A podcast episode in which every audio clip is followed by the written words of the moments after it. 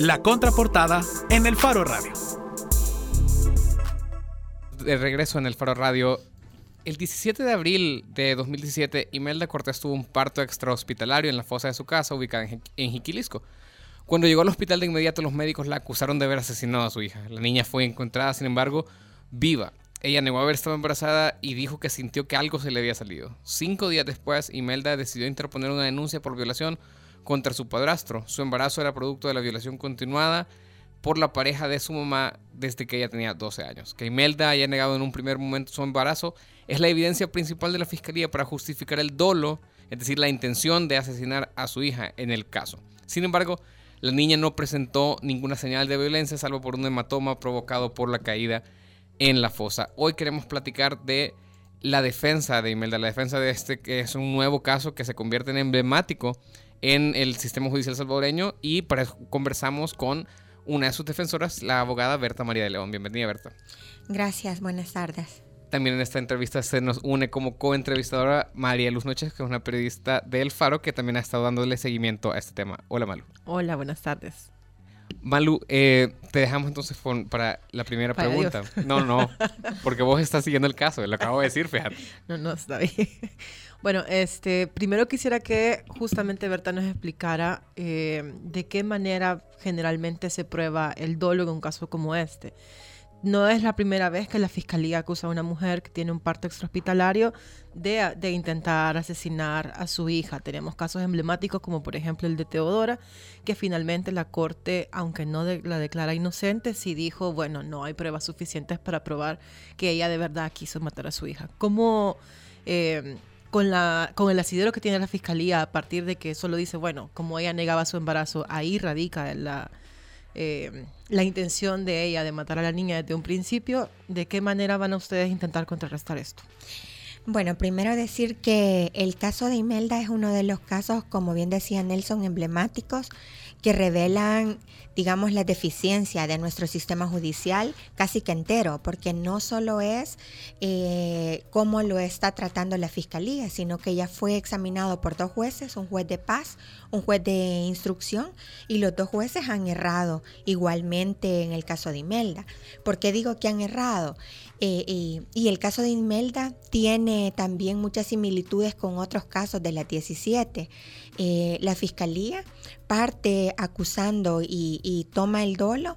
Eh, muchas veces por el tema de no dijo que estaba embarazada o negó que estaba embarazada, no se sometió a un control prenatal y de esto hace depender el dolo. Eh, totalmente erróneo y eso lo único que revela es eh, la ausencia de la perspectiva de género al momento de juzgar este tipo de casos, al momento de analizar estos casos eh, sí da un poco de luz porque la sala de lo penal, en el caso de Evelyn Hernández, no sé si ustedes lo conocen también, yo formo parte del equipo de defensa, ya ha dicho, este caso también fue un parto extrahospitalario en letrina en un cantón de Cojutepeque y ya la sala ha dicho, no se puede probar el dolo. ¿Verdad? El hecho de que parió en esas condiciones y hay que examinar sobre todo la capacidad que tenía esta mujer al momento de enfrentar el parto, es decir, cómo estaba psicológicamente, emocionalmente, producto de que eh, estaba embarazada. Eso no, no lo podemos como la fiscalía erróneamente ha dicho, no mezclemos el tema de la violación eh, con el tema de el homicidio agravado atentado.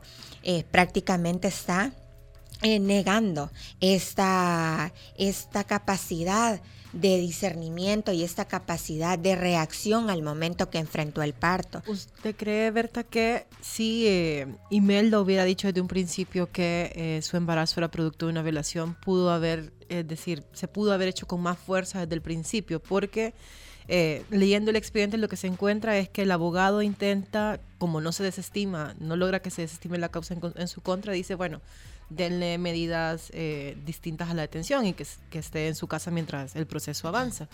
Y este, lo que se dice es, no, ya se comprobó que ella le, quiere, le hizo daño a su hija, entonces es mejor que esté lejos de ella.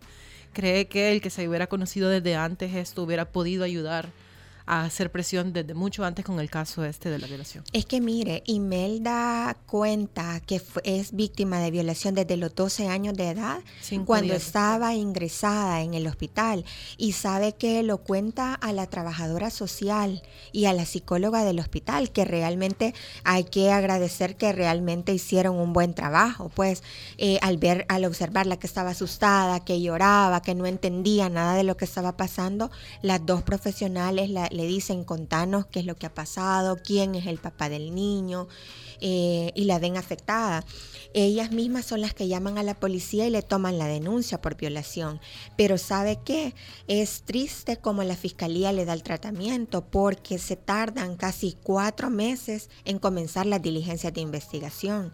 Y es hasta que la colectiva feminista, una de las organizaciones que está apoyando legalmente a Imelda, que me nombra como apoderada, eh, comparezco yo en ese proceso y comienzo a insistir y sabe que la fiscal del caso lo que decía era, nosotros no le creemos, creemos que es una coartada de ustedes como defensa para evadir la responsabilidad penal. Están queriendo decir es una violación como para que se reduzca eh, su responsabilidad o se le, eh, se le exima de esa responsabilidad. estuvimos insistiendo, incluso llevamos hasta medios de comunicación ¿verdad? Para que se le hiciera el ADN, que era la clave. Entonces, incluso decían, nosotros no vamos a hacer el ADN y al final a ustedes no les conviene porque el ADN va a ser negativo. Entonces, fue eso también, revela el, desconocimiento total de los derechos de víctima de Imelda. Y eso es común por parte de la Fiscalía. Acuérdense, cuando se trata de mujeres pobres, que nadie aboga por ellas, eh, esto es muy frecuente. El caso de Imelda es un caso que les digo, incluso en los penales, eh, las mujeres que están junto a Imelda le dicen, mira, te van a condenar. A mí también eh, me pasó lo mismo, fue una violación. Yo lo dije, nadie lo tomó en cuenta. Entonces, eso es, digamos, un errores sistemáticos. Es decir, la fiscalía desde el principio violó la presunción de inocencia de Imelda, sobre todo con esto al decir que era una coartada lo de la violación. Mire, ahí se revela también el tema de la discriminación, eh, porque la fiscal decía, yo le creo al señor, al padrastro de Imelda, porque en primer lugar, si él la hubiera violado, ya se hubiera ido. Él está en su casa. Cuando lo hemos citado para eh, declarar en contra de Imelda, ha venido. Si tuviera algo que esconder, no viniera. Imagínese usted cómo una, y siendo una fiscal mujer, eh, sostener esta situación al final por la insistencia, digamos, de, eh, como apoderada y que metimos a los medios de comunicación, que también es como que hasta cierto punto les da miedo, ¿verdad? Que, que, que va a salir a la luz estas omisiones o esta mala práctica en la investigación, accedieron a hacer el ADN. Pidieron que se y exactamente bajo reserva el caso. en octubre del año pasado, el ADN dio como resultado positivo que efectivamente el padrastro de 70 años de Imelda es el padre de la niña. Berta, ya decía entonces que es, es, una cuestión sistemática. Yo estaba pensando en un caso que, que, que, tuvimos la oportunidad de trabajar en el Faro sobre un policía, un policía, eh, un hombre trans que lo, le dan una golpiza y al mismo tiempo a él lo denuncian como el, que había golpeado a los policías. O sea, y, tenía simultáneamente dos procesos en su contra, es decir, uno como víctima y uno como victimario, que es lo que le está sucediendo a Imelda en este caso. Esto no es una... Siempre se habla de lo, lo congestionado que está el sistema judicial. Usted diría que esta es una práctica recurrente, es decir, que sucede muy seguido que un caso que en el que debería de investigarse, digamos, la verdad, termina siendo juzgado por dos sedes diferentes, por causas diferentes, cuando la fiscalía, además constitucionalmente, tiene la obligación también de buscar pruebas de descargo.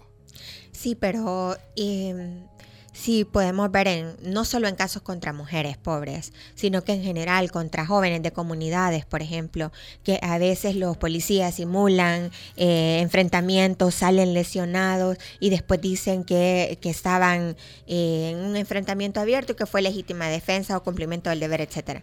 Vemos cómo la fiscalía siempre se decanta a favor del que ejerce poder, es decir, a favor de los policías, a favor de... Y el caso de Imelda no, no es distinto. O sea, la fiscalía desde siempre estuvo negando o violando los derechos como víctima de Imelda y hasta el momento continúa en esa lógica. O sea, a pesar de que el caso está, eh, no hay manera de probar el dolo. No hay nadie que haya observado que Imelda parió en un lugar distinto a la fosa.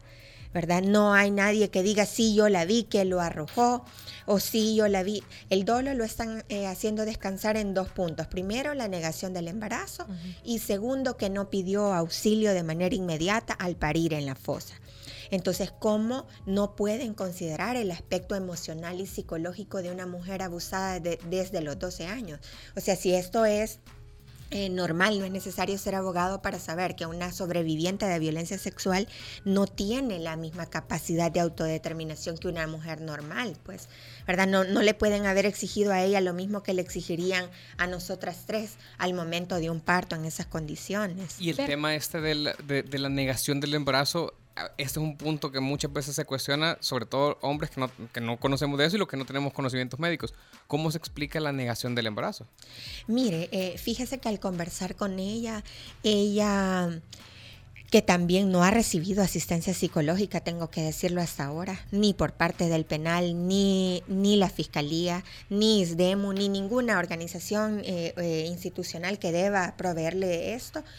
Em, ella todavía está sumamente afectada. Y ella me dice, sí, eh, yo habían días que sí, o sea, entraba en aquella depresión de saber que estaba embarazada, no podía decirle a nadie porque le iban a preguntar, ¿y de quién es? El padrastro siempre la amenazó a ella que le iba a causar un daño a ella o a la familia a sus hermanos pequeños. Obviamente eh, la mamá también sabía. Si vivían en una champa o sea, en una champa donde no hay ninguna división de ambientes, es decir, los cuartos están divididos por cortinas.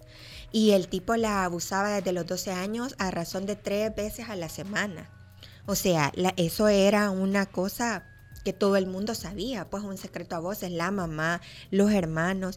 Entonces imaginen ustedes el resquebraja, resquebrajamiento mental de Imelda, o sea, cómo le pueden exigir que haya dicho, que haya acudido a controles prenatales si nunca pudo autodeterminarse, si siempre estuvo sometida.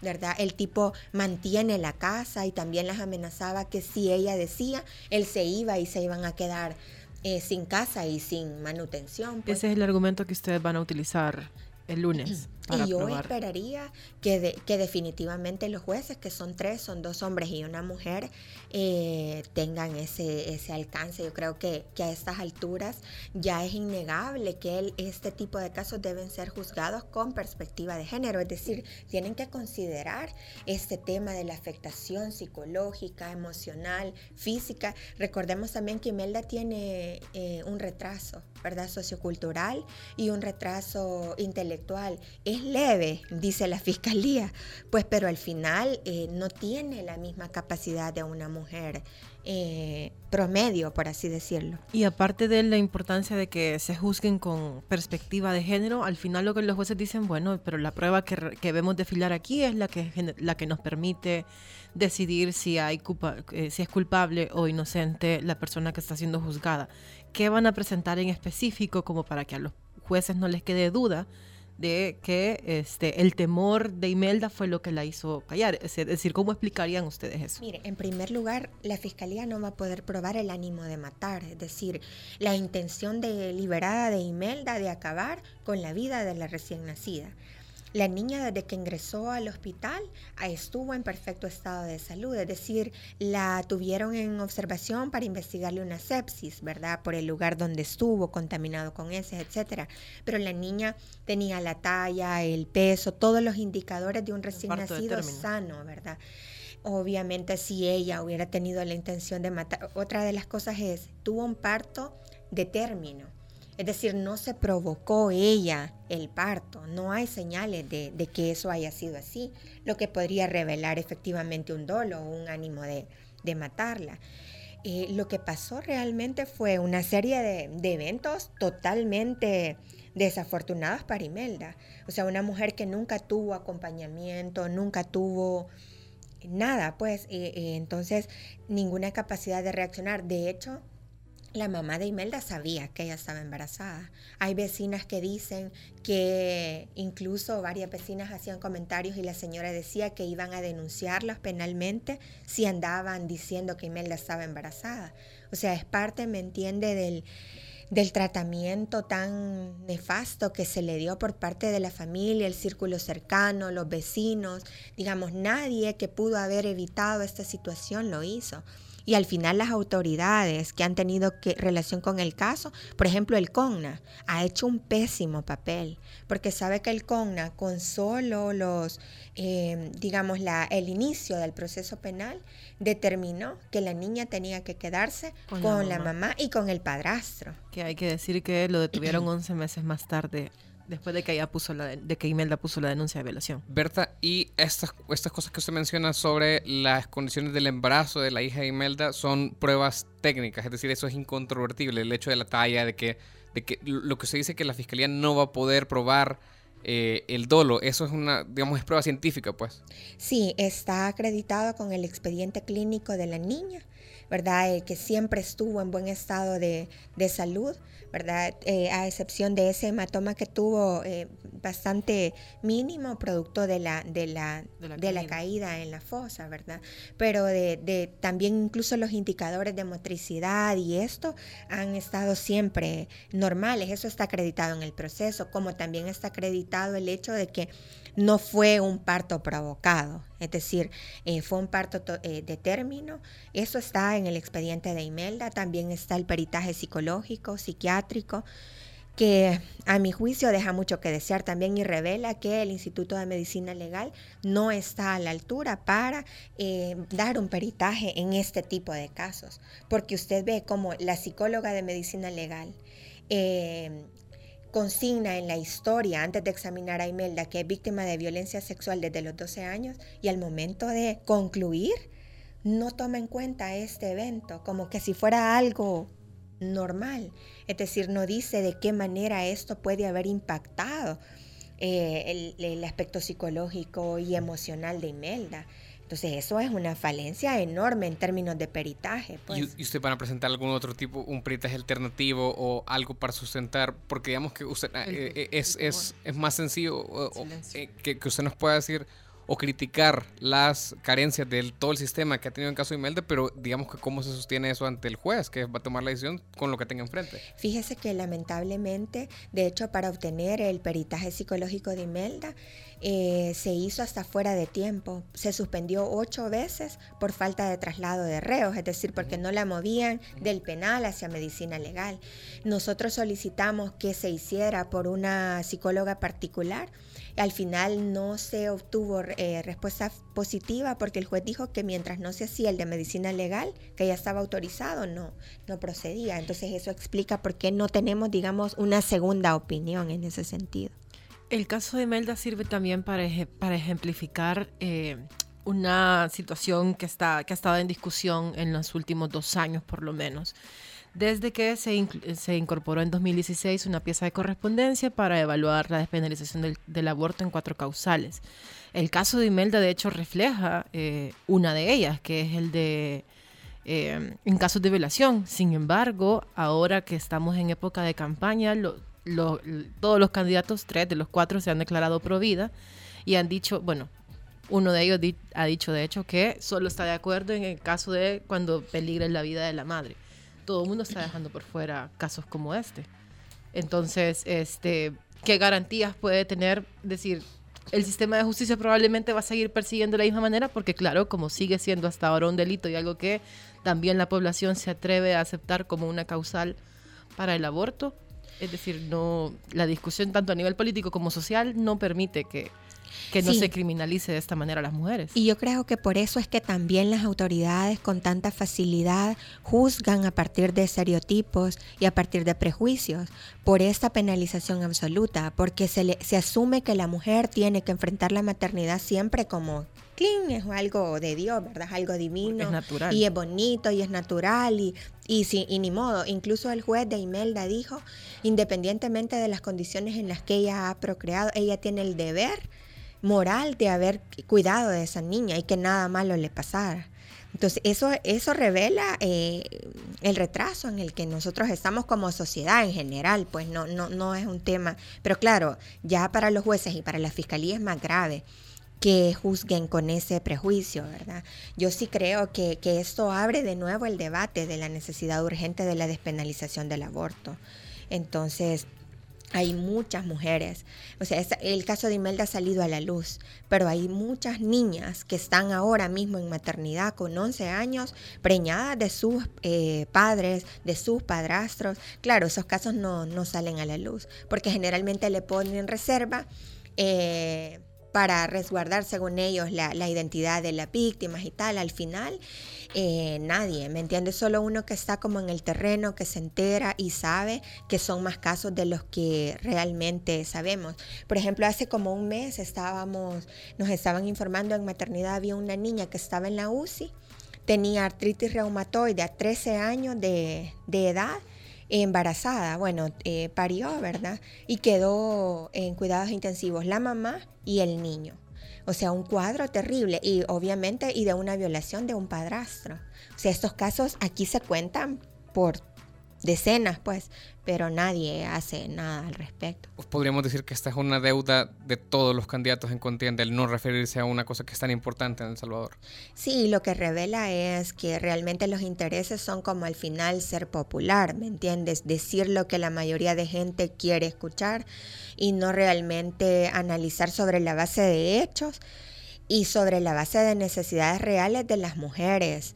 Eh, pobres sobre todo, porque al final las mujeres que tienen cierto nivel de ingresos, pues se van a México y se practican el aborto y regresan como si nada, pues al final es un problema de mujeres pobres, o sea, de mujeres que no tienen acceso a educación, a salud, eh, mujeres que, que se acostumbradas a quedarse calladas, porque una mujer que soporta una violación, pues ya sabemos de lo que estamos hablando. Eh, según estadísticas del Ministerio de Salud, 1.800 adolescentes tuvieron un parto en 2017, es decir, parieron niños en 2017.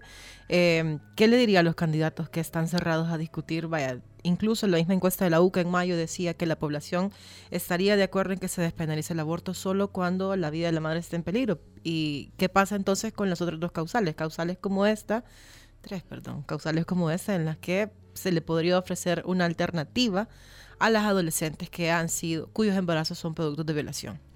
Mire, yo lo que les diría es primero que conozcan la realidad, el terreno, es decir, que vayan a las comunidades, que hablen con niñas, con jóvenes.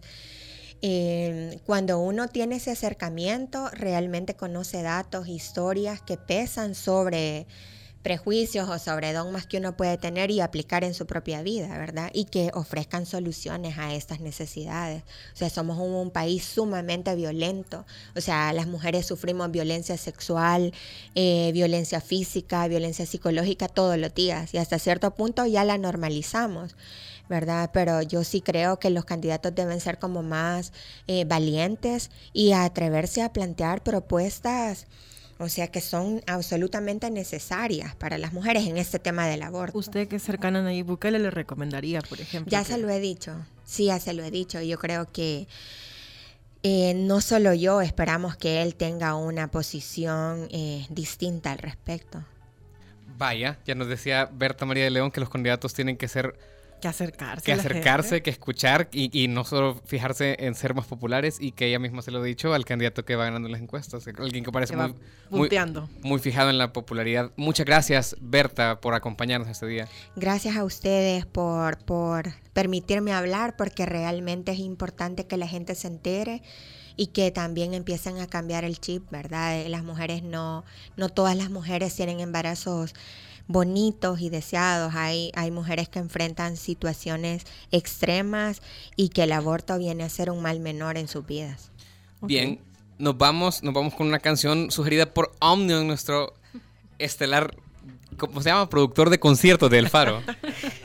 Eh, y esta canción es Grita lo que siente de Pescosada. Pescosada que además tiene conciertos este fin de semana en San Miguel, San Salvador y Santa Ana. Búsquenlo en redes sociales. Nos vamos. Adiós. Chao. De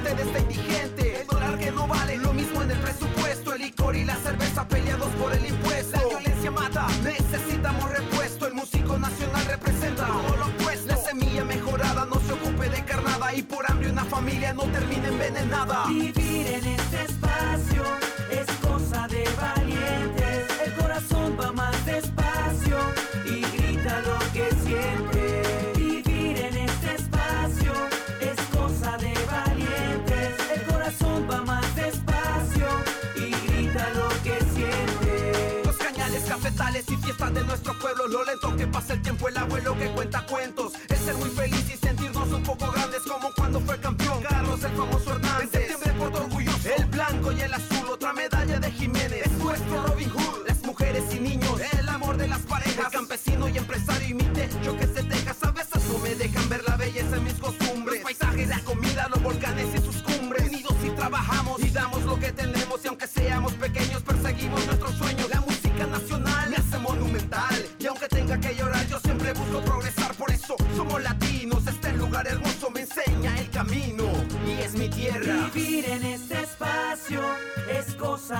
valientes. El corazón va más despacio y grita lo que siente. Vivir en este espacio es cosa de valientes. El corazón va más despacio y grita lo que siente.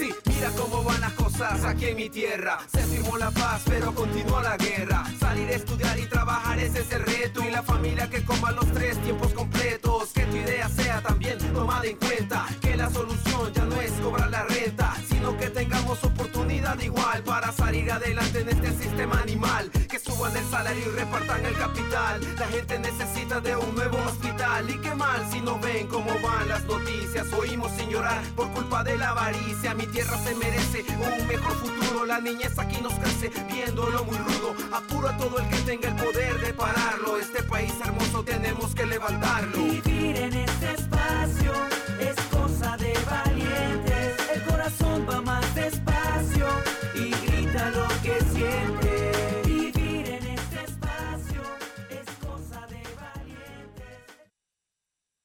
Los conceptos vertidos en este programa fueron de exclusiva responsabilidad de El Faro Radio. Una empresa como AES tiene el compromiso de traer la arboricultura, ha decidido emprender esa tarea de promover la arboricultura en el país. Con AES Medio Ambiente, desde el 2010, buscamos sensibilizar sobre la importancia de la conservación y protección de nuestros recursos naturales y la biodiversidad. Llevamos luz por todo el país para que tu vida brille. CAES, CLESA, EEO, DEUSEM, Empresas AES. Luz para El Salvador. Hacemos las cosas como nadie más puede hacerlas y así hemos asegurado nuestro éxito. Somos la aseguradora número uno en El Salvador por más de 22 años. Los líderes siempre buscan la forma. CISA sí paga. Soy excavadora ciudadana porque necesitamos medios independientes que vigilen a los poderosos. Soy excavador ciudadano porque apoyo a que se destapen casos de corrupción de los funcionarios públicos. Soy excavadora ciudadana porque creo que el buen periodismo contribuye a construir mejores democracias. Desde hace 20 años, El Faro hace periodismo sin ataduras a intereses políticos ni económicos. Y necesitamos tu apoyo para seguir, para crecer, para incomodar más. Únete a la excavación ciudadana y ayúdanos a hacer más periodismo investigativo. Entra a excavación.elfaro.net. El Faro, 20 años haciendo periodismo independiente. Hacemos las cosas como nadie más puede hacerlas y así hemos asegurado nuestro éxito. Somos la aseguradora número uno en El Salvador por más de 22 años. Los líderes siempre buscan la forma. CISA sí paga. Yo me siento contenta que podemos tener la luz, ya no vamos a estar en oscuro. Mi esposo también se siente contento, mis niños. Blanca pertenece a una de las 73.000 familias beneficiadas desde el 2001 con el programa de electrificación AES Energía Rural. Llevamos luz por todo el país para que tu vida brille. CAES, CLESA, EEO, DEUSEM, Empresas AES. Luz para El Salvador.